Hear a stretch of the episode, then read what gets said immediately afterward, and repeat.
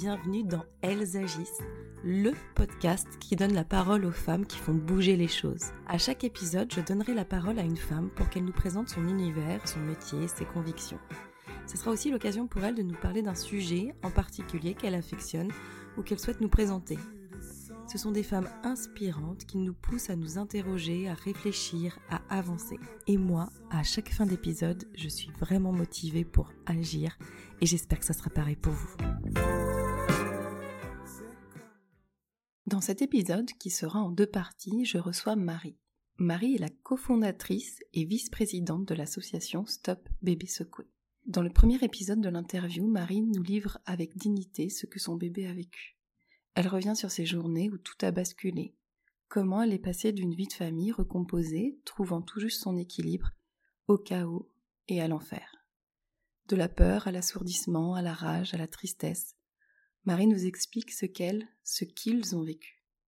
Car c'est bien une famille qui est impactée à tout jamais par cet acte de maltraitance. L'épisode, plein de pudeur, est tout de même riche en émotions. Et si le sujet est trop difficile pour vous, je vous conseille d'écouter directement le deuxième épisode. Dans la deuxième partie, nous évoquons l'après, cet après parfois oublié des médias ou des statistiques. Nous avons évoqué son engagement associatif, l'aspect juridique long, épuisant, et la reconstruction d'une famille, d'une femme, le suivi de son enfant. Ces épisodes sont l'idée même que j'ai d'elles agissent. Vous faire connaître ces femmes du quotidien qui font bouger les choses, parfois en se battant, parfois la boule au ventre ou les larmes aux yeux. Merci Marie pour ce moment. C'est un épisode que je considère d'utilité publique, car il y a encore tellement de choses à faire. Écouter, partager et s'engager. Bravo Marie, pour tes actions, tu es vraiment une femme qui agit. Bonjour Marie. Bonjour. Euh, merci d'avoir accepté euh, mon invitation. Je suis vraiment ravie. En plus, ça fait un moment qu'on essaie de, de se caler ce moment. Et là, ça y est, on a réussi. Euh, donc, je suis ravie. Marie, pour commencer, est-ce que tu peux te présenter, nous dire qui tu es de la manière dont tu souhaites, que ce soit personnellement ou professionnellement? Alors, je suis effectivement Marie, j'ai 34 ans. Euh, je suis la maman d'un petit garçon qui est né en 2017 et je suis aussi la belle-maman d'un garçon qui est né en 2010. J'ai repris mon activité professionnelle il y a peu de temps, il y a six mois, donc je suis responsable de clientèle dans le milieu bancaire. Et j'avais mis donc ma, carrière professionnelle en stand-by pour m'occuper de mon petit garçon euh, qui a eu besoin de moi pendant un, un certain temps. D'accord. Est-ce que tu peux nous raconter euh, ton histoire? Oui, alors euh, ben, en 2017, je deviens maman en début d'année, euh, fin février. Euh, les joies et les tracas d'être confraternité à bien des égards. Et puis, bah, comme toute maman, arrive un moment où il faut reprendre l'activité professionnelle. Donc, tu travaillais avant aussi? Oui, tout à fait. En fait, j'avais une, une, carrière dans la partie assurance, du coup. D'accord. Et je, un métier que, que j'adorais, mais du coup un métier très prenant et qui faisait que je me disais déjà que ce serait difficilement compatible avec une vie de maman. Mmh euh, je savais toujours à quelle heure je commençais, mais jamais à quelle heure j'allais rentrer. Mmh et on va dire que c'est passé aussi un gros bouleversement dans ma vie en devenant maman c'est que moi qui m'étais toujours dit que je me verrais pas m'arrêter de travailler, que ma carrière était primordiale et qu'il faudrait que j'arrive à trouver de la place pour mes enfants au sein de ma carrière. Finalement, tout avait changé. C'était euh, comment vais-je trouver euh, les forces d'aller travailler chaque jour et de faire autre chose que d'être une maman. Donc voilà, le tsunami mmh. de la maternité. Et passer par toi. exactement, exactement. Et puis euh, bah, le papa aussi, qui lui avait la possibilité euh, à l'époque de, j'allais dire de me soutenir, mais bon c'était son rôle aussi. Mmh mais bon bien souvent c'est la maman qui a le congé maternité et le papa euh, qui est là quand il peut. Et là papa avait fait en sorte bah, qu'on puisse avoir ce temps et vraiment un temps de qualité. Enfin avec du recul je me dis c'est une chance. On avait un bébé qui souffrait de régurgitation interne. Ça lui avait brûlé tout l'osophage. Il avait été mis sous inexium très tôt, à deux mois. D'accord. Et euh, bah, finalement, il y a aussi bah, les pleurs et tout ce qui va avec qui sont compliqués. Et ça, on a pu euh, le vivre ensemble. Enfin voilà, moi j'ai eu j'ai eu un conjoint très très investi dans son mmh rôle de père. Pour lui, c'était pas une découverte puisque, comme je le disais, lui a déjà a déjà un fils. Oui. Et, on avait aussi, euh, à la fin de la grossesse, trouvé un mode de garde par le biais de l'entourage, quelqu'un qui disposait de tous les agréments nécessaires pour accueillir notre fils à son domicile. Mais ça, c'est vrai que c'était euh, pour nous un tracas de moins. Oui, c'est sûr. Euh, mmh voilà. Le fait psychologiquement avant l'accouchement d'avoir signé un contrat, euh, de savoir que j'avais déjà quelques mois autorisés euh, par le congé légal, mais que moi j'avais décidé du coup de prolonger de deux mois avec un congé parental pour porter aux six mois de mon fils et à la disponibilité de l'assistante maternelle, c'était, euh, on va dire, bien huilé, bien roulé, on savait où on allait et c'était plutôt rassurant. Oui. Et donc, bah, aux six mois de mon fils a commencé cette garde, une garde qui finalement n'a pas duré très longtemps, quelques jours sur une semaine plus une semaine complète et après ça s'est brutalement arrêté. Mmh Parce que du coup, un soir en rentrant bah, plutôt tard du travail, j'ai retrouvé euh, mon mari avec mon fils euh, qui avait l'air un peu dépassé, euh, me disant que la journée chez la nourrice avait été très difficile et que depuis qu'il l'avait récupéré, il avait vomi plusieurs fois, il était tout mou, ça allait pas, il m'attendait pour savoir est-ce qu'on appelait SOS médecin, qu'est-ce qu'on faisait. Il avait l'air un peu débordé alors que c'était pas trop son style. Ouais. Mais bon, ça fait bizarre, effectivement. Hein, un petit loulou de six mois qui est malade pour la première fois, c'est impressionnant. Et puis finalement, bah alors je je vais pas pouvoir tout tout détailler parce que c'est assez long, mais en l'espace de quelques jours, on est allé donc voir le médecin traitant. On est allé aussi aux urgences pédiatriques du CHU de notre ville parce que son état nous inquiétait. Il a eu un petit regain d'énergie, ça allait mieux au bout de trois quatre jours, donc on s'est dit bah effectivement, euh, les urgences pédiatriques euh, nous ont bien fait comprendre qu'on était des parents trop flippés. Donc on s'est dit peut-être qu'ils avaient raison, qu'il fallait pas s'inquiéter plus que de raison. Ouais. Et en fait, un, un mardi matin, j'ai fait des petites photos de mon fils pour envoyer à la famille en disant bon, ça a l'air d'aller mieux, la vilaine gastro euh, est passée, euh, il retourne chez nous.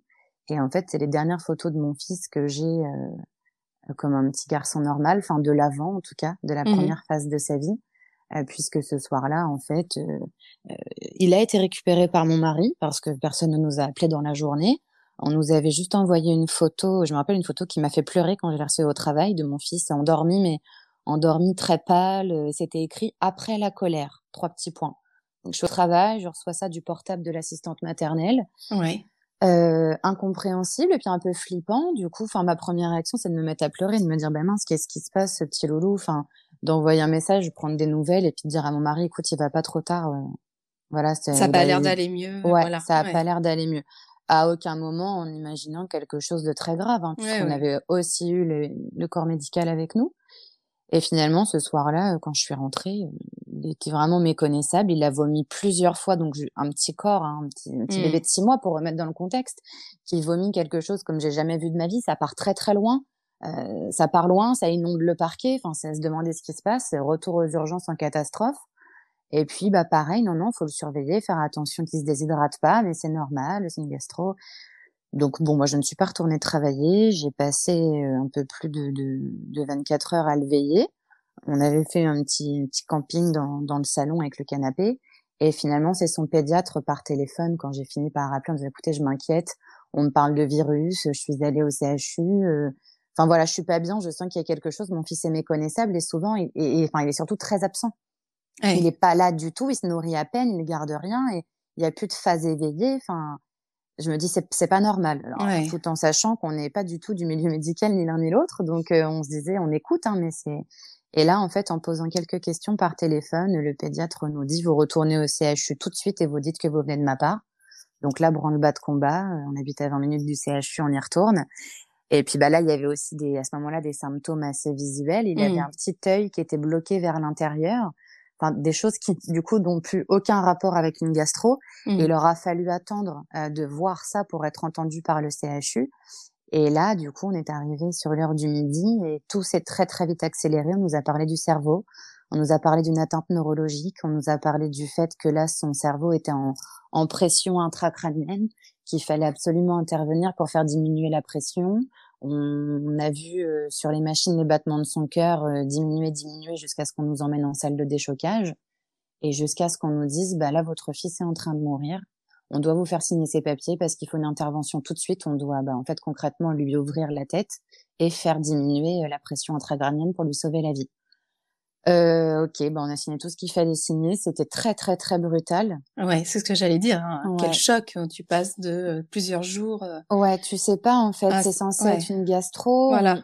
Ouais. Tu te sens moqué un peu. Enfin, moi, je, je l'ai vécu comme ça. Je me suis dit, Mm. bon, d'accord, peut-être que je fais partie de ces mères trop flippées, mais c'est quand même hyper impressionnant.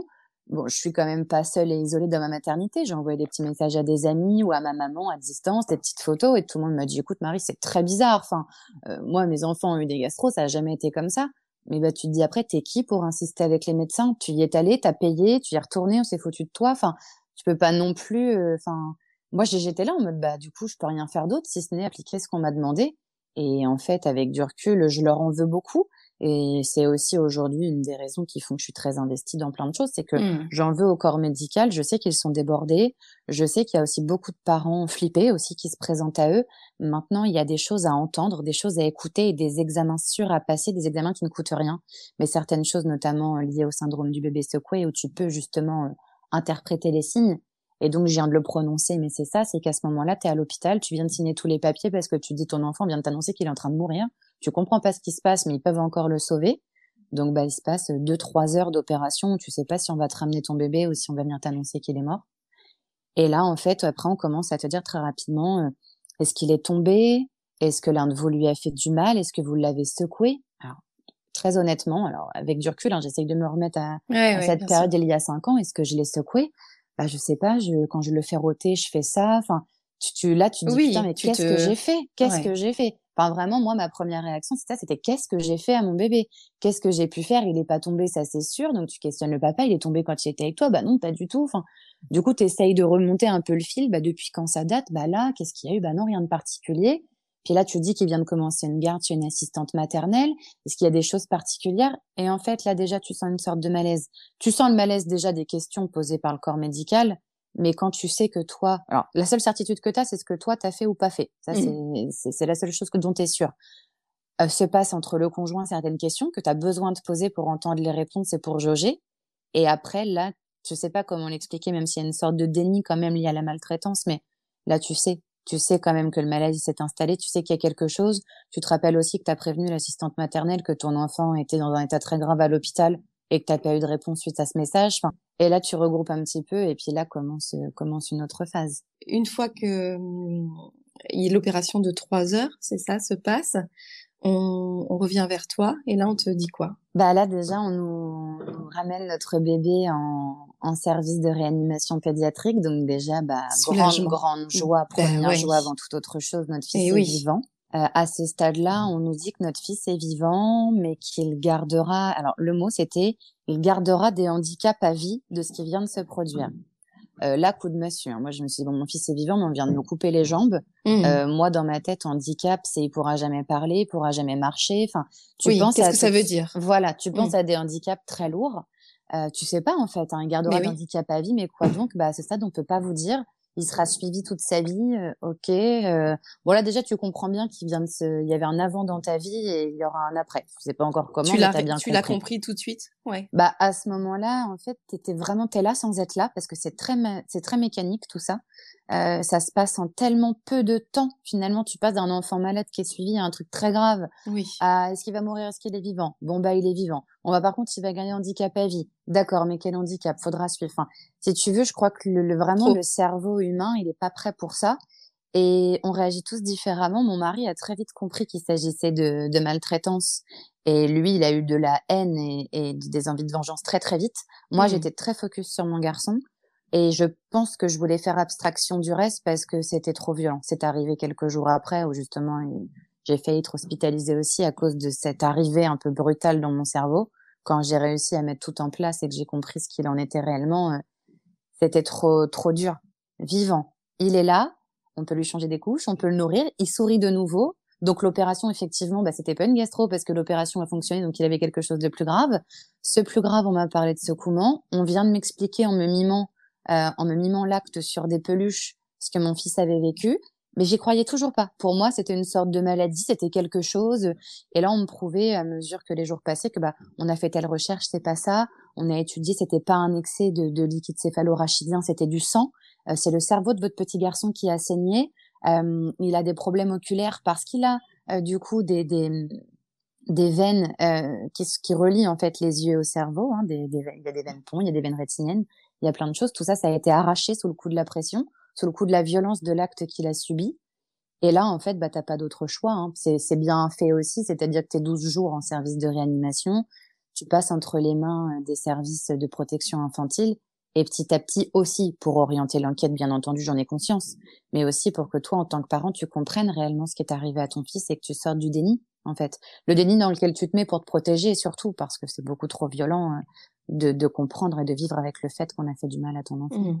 Et ton mari, donc tu me dis, n'a pas eu cette phase de déni finalement. Il a tout de suite. Euh... Bah, oui, est-ce qu'il a eu une phase peut-être après différente euh, Il était très très inquiet lui de, de, de, de, ce qui se passait. Et lui, très vite, il m'a dit, elle lui a fait du mal. Elle lui a mmh. fait du mal, c'est obligé, elle lui a fait du mal. Et moi, en fait, je voulais pas qu'on parle de ça. Je voulais mmh. pas qu'on parle de ça. Là, l'idée, elle était pas là. Là, l'idée, c'était notre fils. C'était déjà, enfin, le peu de temps qu'on arrivait à s'accorder tous les deux quand la famille nous relayait, c'était d'aller boire un petit café et de penser à la suite. Va falloir que l'un de nous deux s'arrête de travailler. Moi, je voulais parler que de ça. Je voulais parler de notre avenir. Là, je, je, me disais, ça y est, on a un avenir avec notre fils. Il y a moins de 24 heures, c'était même plus sûr. Et moi, je me disais, si j'ai plus d'enfants, je meurs aussi parce que je peux pas vivre avec ça. Donc je me disais moi traverser un deuil un deuil comme ça c'était déjà inenvisageable pour moi. Enfin voilà, en moins de 24 heures, je me suis dit, je vais perdre mon fils, je vais me suicider, mon mari mmh. va pas tenir, qu'est-ce qui va se passer Enfin ah bon ben en fait on a un avenir, par contre ne parlons pas du reste. Et lui mon mari, je pense beaucoup plus terre à terre, il n'avait pas besoin je pense de se protéger. Euh, moi, j'ai conscience, hein, j'en rigole parce que j'ai dû travailler là-dessus après, mais j'ai eu besoin de me mettre dans ma petite bulle de protection pour pas vriller.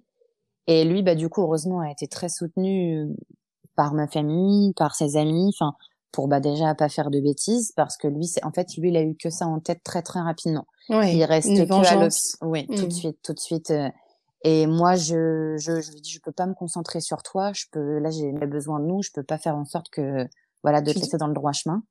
Donc, il a fallu prévenir nos amis parce que, bah, quand mon mari devait arriver à l'hôpital et qu'il n'arrivait pas, tout de suite on se disait tous bah il est parti là-bas quoi et on va avoir en plus bah mon mari en prison parce qu'il va avoir tué quelqu'un enfin donc ça a été très très dur à gérer et en fait ce qui a fait beaucoup vriller mon mari c'est que mmh, dans ces affaires là si tu veux au démarrage vraiment c'est l'enfant sur lequel on doit se concentrer ce qui est bien logique c'est lui la victime et du coup il y a une une, une affaire judiciaire qui s'enclenche parce que le CHU doit faire un signalement de maltraitance sur enfant oui et tout ça, on l'avait pas, on l'avait pas compris. En tout cas, moi, c'est certain, je l'avais pas compris que dans la mesure de protection de notre enfant, eh ben, il faudrait nous le retirer.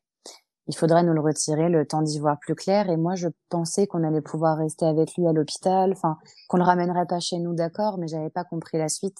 Et en fait, mon mari l'avait compris. Et quand j'ai eu justement une crise de nerfs en comprenant toute la violence qu'il venait de subir et toute celle que nous on était en train de vivre, euh, bah lui en fait, enfin je me rappellerai toujours, il m'a pris dans ses bras, il avait un sourire gentil et en fait j'ai vu dans ses yeux qu'en fait il ne m'avait rien dit parce que lui avait très bien compris et qu'il voyait que moi j'étais pas prête.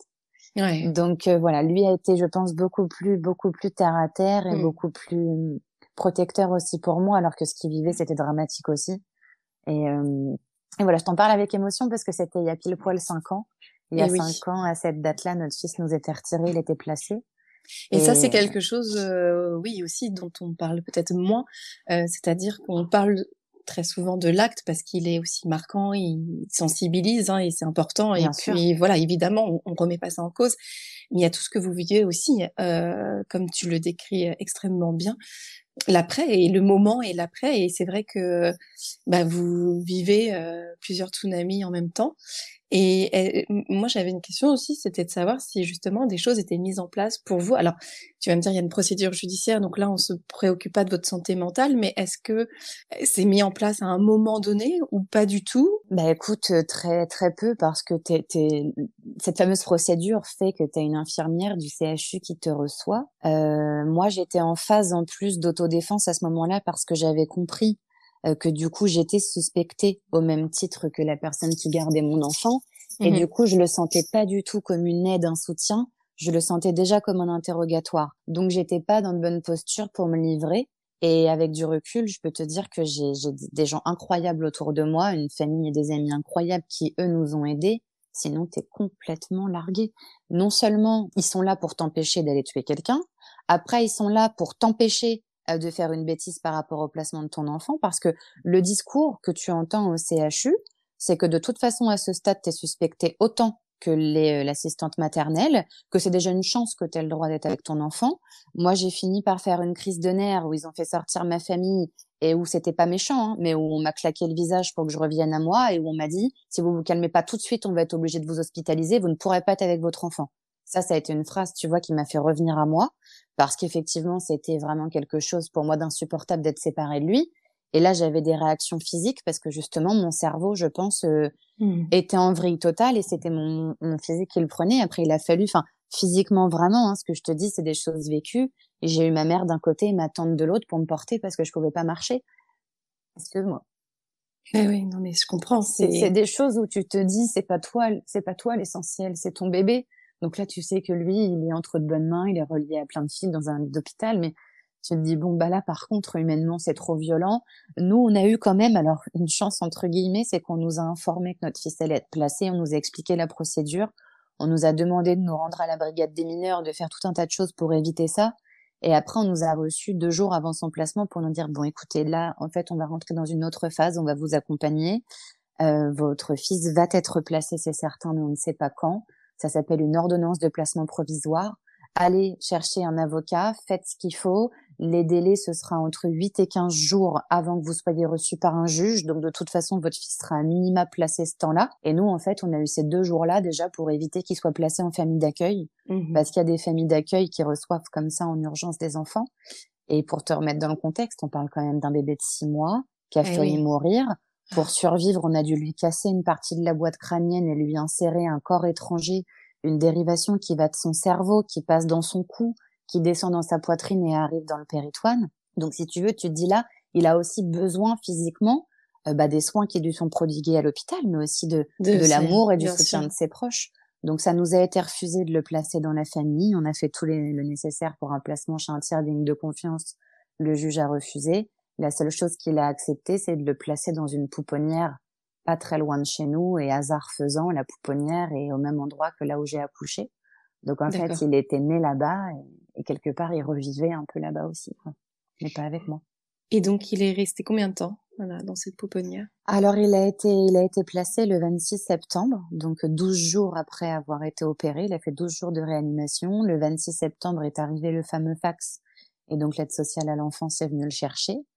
Euh, on a fait tout ce qu'il fallait pour qu'il n'y ait pas intervention de police et que ça puisse se passer du mieux possible son, son départ. Mmh et il est allé donc en pouponnière et du coup le délai légal dont je te parle de 8 à 15 jours, nous on a été reçus par le juge des enfants au bout de 13 jours et on a réussi à le faire sortir de la pouponnière mais il n'est pas rentré à la maison tout de suite. Hein. Il est sorti de la pouponnière pour retourner au CHU parce qu'on a pu signaler des manquements de soins sur place, donc c'est même ça que je trouve horrible. On ne nous a pas rendu notre fils parce qu'on estimait qu'on pouvait nous le rendre, mais aussi parce qu'il avait une de ses cicatrices qui s'était infectée c'est un truc tout bête aussi, hein, mais la pouponnière n'avait pas de vêtements adaptés à sa taille. J'en mmh. avais ramené, mais il y a des process, on peut pas lui mettre tout de suite. Moralité, un bébé avec des avec des grosses cicatrices se retrouve avec une salopette en velours sans body. Donc bah, le velours a frotté sur euh, les, les cicatrices qui se sont infectées. J'ai pu faire des vidéos et des photos, le signaler au représentant de l'aide sociale à l'enfance et jouer de ça le jour du passage devant le juge pour qu'on réhospitalise Erwan et qui du coup effectivement a subi euh, ponction lombaire, etc. avec suspicion de méningite bactérienne. Donc on est reparti dans un nouveau tsunami en sortant notre fils du placement. Alors on n'a jamais rien fait contre le lieu de placement parce que pour le coup ils étaient bien démunis aussi, mmh. victimes de procédures euh, totalement désuètes où on met encore plus des enfants en danger, je trouve. Et, et, voilà, donc du coup, il est officiellement sorti de la pouponnière 13 jours après son placement et il a fait de nouveau une grosse semaine d'hospitalisation avant de pouvoir rentrer à la maison. Donc concrètement, euh, il est rentré chez nous, euh, ça faisait déjà plus d'un mois, euh, plus d'un mois que, que l'effet, enfin que l'opération en tout cas s'était passée. Je connais que la date d'opération, j'ai pas de mmh date précise sur ces secouements, mais la date de l'opération, c'est en tout cas à ça que je me fie. Et il est rentré à la maison un peu plus d'un mois après. Et alors, ce retour à la maison, cette nouvelle vie, euh, qu'est-ce qu'est-ce qui se passe? C'est beaucoup de joie et beaucoup de violence à la fois parce que tu es d'un seul coup de nouveau chez toi. Cette maison que tu détestais, cette chambre vide tous les soirs dans lesquelles tu étais en zombie et là, ça y est, elle est de nouveau vivante, t'as ton bébé. Et en fait, ce qui se passe, c'est que tu es livré à toi-même avec un petit bébé que tu as fabriqué, que tu as fait naître, dont tu t'es occupé. Et là, ton petit bébé, physiquement, il est changé parce qu'il a des besoins que tu lui connais pas encore. Et là, tu es livré à toi-même avec un petit bébé qui a donc comme je le disais, des tuyaux, donc des tuyaux que tu sens sous sa peau, des cicatrices visuelles qui te rappellent tous les jours sur la tête, dans le cou et sur le ventre ce qui vient de se passer. Tu sais aussi qu'on t'a rendu ton enfant, mais que tu as une mesure éducative. Il n'est pas sorti de la pouponnière euh, comme ça euh, sans rien. Tu dois avoir les services sociaux qui vont venir à la maison. Tu as une obligation de soins à lui porter. Bon, ça, c'était pas, pas très gênant parce qu'on avait mmh. prouvé avec le carnet de santé qu'il avait tous les soins qu'il fallait. Mais en fait, tu es livré à toi-même. Donc, c'est-à-dire que concrètement, niveau date, euh, à la mi-octobre, tu es chez toi avec un petit bébé et on te dit que bah, l'aide sociale à l'enfance va venir. Moi, à ce moment-là, je me dis, bah, quitte à rejeter la décision à être en colère, autant la prendre positivement. Moi, là, j'ai besoin d'aide. Moi, mmh. je vais pas bien du tout. Et quand, quand mon fils est là, je gère. Mais dès qu'il est couché, je suis, un, je suis une loque, en fait. J'ai tout plein de violences qui arrivent. Il n'y a pas de choix aussi que de retourner travailler à un moment et mon mari en a besoin, donc lui va retourner travailler. Une fois que notre fils est à la maison avec moi, il repart travailler parce que lui va finir fou. Moi, je me destine à mon fils et lui, voilà, lui ça va pas du tout. C'est plus la colère et la vengeance avec laquelle il a du mal à vivre. Et là, à ce moment-là, tu te dis, bah, c'est seulement en décembre, un mois et demi après ton retour à la maison, où là, ça y est, on dit, bon, bah, le suivi à domicile va commencer. Bah, ok, les gars, mais en fait, on avait besoin de vous. On était totalement dépassés. On est en plein dans une affaire judiciaire euh, qui tombe de je ne sais où. On a un enfant dont on ne sait pas comment il va grandir, qui est porteur de matériel interne. On ne sait même pas ce qu'il faut faire et on est totalement livré à nous-mêmes. On est totalement livré à nous-mêmes et c'est très difficile. Avec du recul, ça fait partie des moments les plus difficiles de cette histoire. Et le et ton beau-fils qui qui avait quoi, 7 ans à l'époque Ouais, il avait 7 ans. Mmh. Il euh, comment ça se passe aussi pour lui parce que du coup euh, c'est encore un enfant. Ouais, bah, je te remercie d'aborder le sujet parce que on est toujours concentré sur euh, pardon sur l'enfant qui est victime, mmh. mais on oublie en fait la globalité de toutes les victimes collatérales. Et ouais. Et en fait, on est passé euh, bah, d'une famille recomposée où il fallait s'adapter, faire de la place pour le grand pour pas qu'il se sente écarté avec l'arrivée de son mmh. petit frère, de quelque chose qui roulait plutôt bien, qui était pas parfait, mais qui roulait plutôt bien, une garde une semaine sur deux. Enfin voilà, on commençait à avoir vraiment un roulement. Je retourne travailler, on va s'adapter tout ça. D'un coup d'un seul, bah clairement au démarrage, on a prévenu sa maman et on l'a, je pense sans, sans honte, oublié, mis de côté. Il fallait d'une fois le protéger, mais aussi c'était tout qu'on vivait, c'était tellement violent qu'on pensait plus à rien d'autre en fait. Il y avait que déjà notre bébé et comment on allait s'en sortir. Il a fallu après assez rapidement, on s'est dit il faut que mon mari ait expliqué la situation à son fils. Mon mari a eu beaucoup de difficultés à exprimer les choses, donc il a été envahi de beaucoup d'émotions à ce moment-là en parlant avec son grand. Donc euh, bah voilà, heureusement ils ont pu gérer ça quand même ensemble avec avec la maman de mon beau-fils. Mmh et puis bah après en fait c'était de dire bah on peut pas le reprendre parce que bah nous on va très mal. Euh, on sait qu'on va être convoqué par la police très vite mais on sait pas quand. Et en fait mon mari allait voir son fils euh, chez chez son ex-conjointe mais avait pas la force de le prendre à la maison parce qu'en fait dès lors où on se retrouvait tous les deux on était euh, on était en colère, on était, on pleurait beaucoup, on était très énervés, on a cassé des choses. Enfin, voilà, on se concentrait avec notre petit et dès que lui n'avait plus besoin de nous, bah là c'était c'était la débandade. On se soutenait mutuellement, mais en fait on craquait pas en même temps. Donc à chaque fois que l'un de nous deux craquait, heureusement l'autre à ce moment-là ça allait, on cédait. Mais notre vie était très noire. Franchement notre vie était très noire. Et lui avait 7 ans. Alors il a il a souffert. J'en suis intimement persuadée qu'il a souffert de cette période, mais il a été épargné de voir ou d'entendre des choses qui l'auraient certainement traumatisé. Oui, oui. oui le choix de l'écarter a été finalement euh, le, pendant cette pendant ce moment euh, vraiment du dur euh, a été le choix le plus juste en tout cas pour vous pour euh, voilà lui éviter des choses et à un moment où vous aviez pas la capacité non plus l'énergie de mmh. d'être à 100% pour lui quoi. C'était le plus sensé pour lui pour le protéger. Alors ça n'a duré qu'un mois comme ça parce qu'après il faut aussi se dire bah nous en tant qu'adultes on a pris cette décision à sa place mais il faut aussi nous nous faire violence et lui recréer sa place. Alors on avait quand même pu, euh, on l'a emmené à l'hôpital pour qu'il puisse voir son petit frère, ça c'était important. On voulait qu'il vraiment on voulait qu'il mette un visuel pour pas s'imaginer plein de choses. Au début, on n'a pas parlé de maltraitance, bien entendu. Bon, je sais plus comment ça s'est passé, mais il l'a su très vite. Et en fait, ce qui s'est passé de plutôt très grave pour nous, c'est qu'on avait demandé à la brigade des mineurs si notre notre grand allait être entendu, s'il fallait prendre des dispositions particulières. On nous avait dit que non, pas à ce stade. Donc, on était assez complices avec la maman à ce niveau-là pour la tenir informée. Et en fait, on a été appelé par la maman en branle-bas de combat pour nous dire que la police avait contacté la direction de son école. On était allé, le chercher sur l'heure du midi. Et là, du coup, bah, nous, on n'avait pas la foi euh, de tout gérer. Donc, mon mari s'en est occupé. On a laissé carte blanche à la maman parce que là, scandale. scandale, notre notre petit, enfin notre petit garçon, notre grand garçon du coup de mmh. l'époque, euh, on est, on n'a pas, enfin, on avait contacté sa maman d'abord, ok, mais c'est quand même sur un temps du midi, en mêlant la direction de l'école, en le faisant quitter la cantine, qu'il a été entendu. Et après, on nous dit, mais il y avait des psychologues. Mais enfin je vais je vais le dire avec mes tripes mais allez vous faire foutre en fait. Mmh. c'est honteux de faire ça à un enfant. Lui déjà il subit de, de de son petit âge la peur pour son petit frère. Bon bah ton petit frère il va bien. Tu sais c'était grave il a été opéré mais t'inquiète pas. On a beau essayer d'être positif il voit que papa et Marie vont très mal. Il vient moins à la maison. Et là on vient de chercher dans son école. Enfin mmh. mais mon dieu mon dieu ça n'a pas de sens et c'est juste euh, et c'est bien aussi de le dire parce que, euh, comme on le souligne, euh, il y a, y a, plein de choses autour de l'acte en fait. Il y a vraiment euh, et des victimes collatérales et des, des choses voilà qui marqueront à vie. où est-ce que vous en êtes tous les quatre là, cinq ans après? Bah écoute, cinq ans après, déjà notre fils va plutôt bien. à mesure que le temps est passé, il était bien suivi. On lui a trouvé plein de professionnels médicaux non sans mal pour tout mettre en place à travers les années, mais au moins les suivis de près. Euh, chaque petite chose qui a pu être trouvée a été euh, accompagnée et prise en charge, elle l'est toujours. Donc aujourd'hui, il est en dernière année de maternelle et il quitte l'école deux fois la semaine pour aller dans un centre spécialisé euh, et avoir ses rendez-vous médicaux. Notre grand est maintenant au collège et il vit depuis quelque temps totalement chez sa maman. Il vient chez nous un week-end sur deux et pendant les vacances scolaires c'est mieux ainsi aussi pour tout le monde. Ça se passe mieux, en tout cas, nos rapports depuis que c'est comme ça. Moi, j'ai repris le travail. Euh...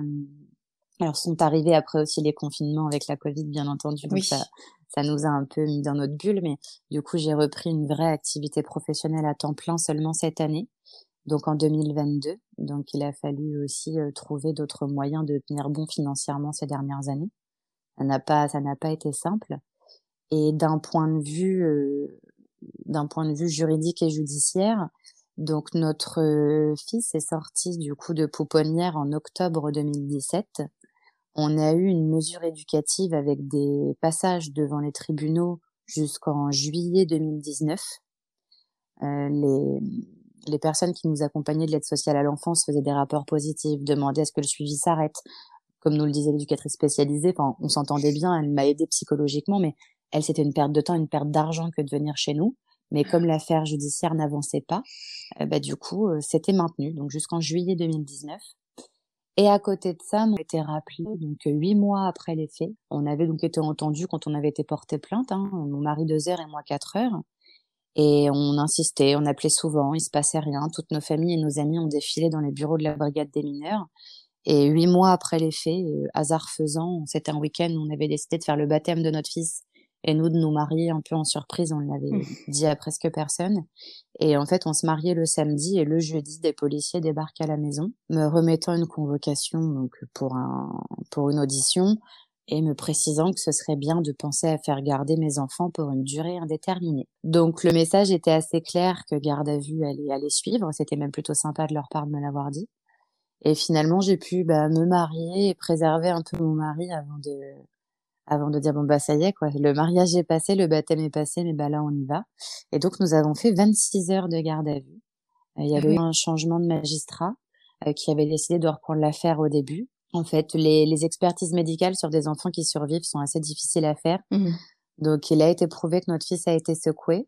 Il a été prouvé qu'il a été secoué au moins deux fois, donc deux épisodes pas en même temps, donc sur des jours différents. Euh, il a été prouvé que ça s'était passé euh, dans les quelques temps précédant euh, l'opération. Mais comme il y a eu du coup euh, une assistante maternelle en journée et des parents le matin, bah nous on voulait se servir de ça en fait, qui venait justement de commencer une garde étonnamment que tout allait très bien avant et que là tout s'était barré en sucette. Mmh. Et, et ça c'était pas suffisant. C'était pas suffisant parce que l'expertise médicale peut pas être assez claire. Il y a notamment un épisode de secouement, on sait pas trop trop le situer. Il serait à peu près 15 jours avant l'opération. Sauf que comme la garde a commencé 15 jours avant l'opération, si tu veux, ça vient un petit peu fausser le truc. Donc après, je peux pas rentrer dans trop de détails de l'instruction. Oui, oui. Après, l'affaire est toujours en cours d'instruction, c'est-à-dire que on a payé plein de choses pour saisir le doyen des juges d'instruction et éviter un, classement d'affaires. Voilà, cinq ans mmh. après où on en est, vraisemblablement, il n'y aura jamais de justice pour notre petit garçon. Accessoirement, jamais de justice pour nous ou jamais de choses qui officiellement nous innocenteraient on a eu des excuses d'une juge pour enfants qui nous a dit qu'on avait déjà assez subi et que maintenant on allait nous laisser tranquilles. Enfin, c'est des petites choses, mais à entendre, ça fait beaucoup de bien pour la reconstruction. Eh oui, bien sûr. D'un point de vue judiciaire, il n'y a rien.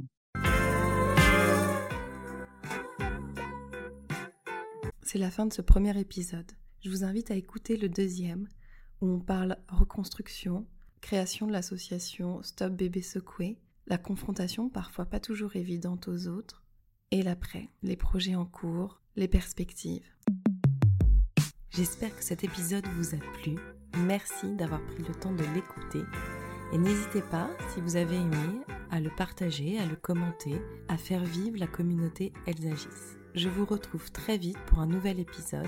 Et n'oubliez pas que des lives sont aussi disponibles sur mon compte Instagram emily.b et que vous pouvez aussi retrouver toutes les informations de l'épisode sur le site du podcast www.elsagis.com. À très bientôt.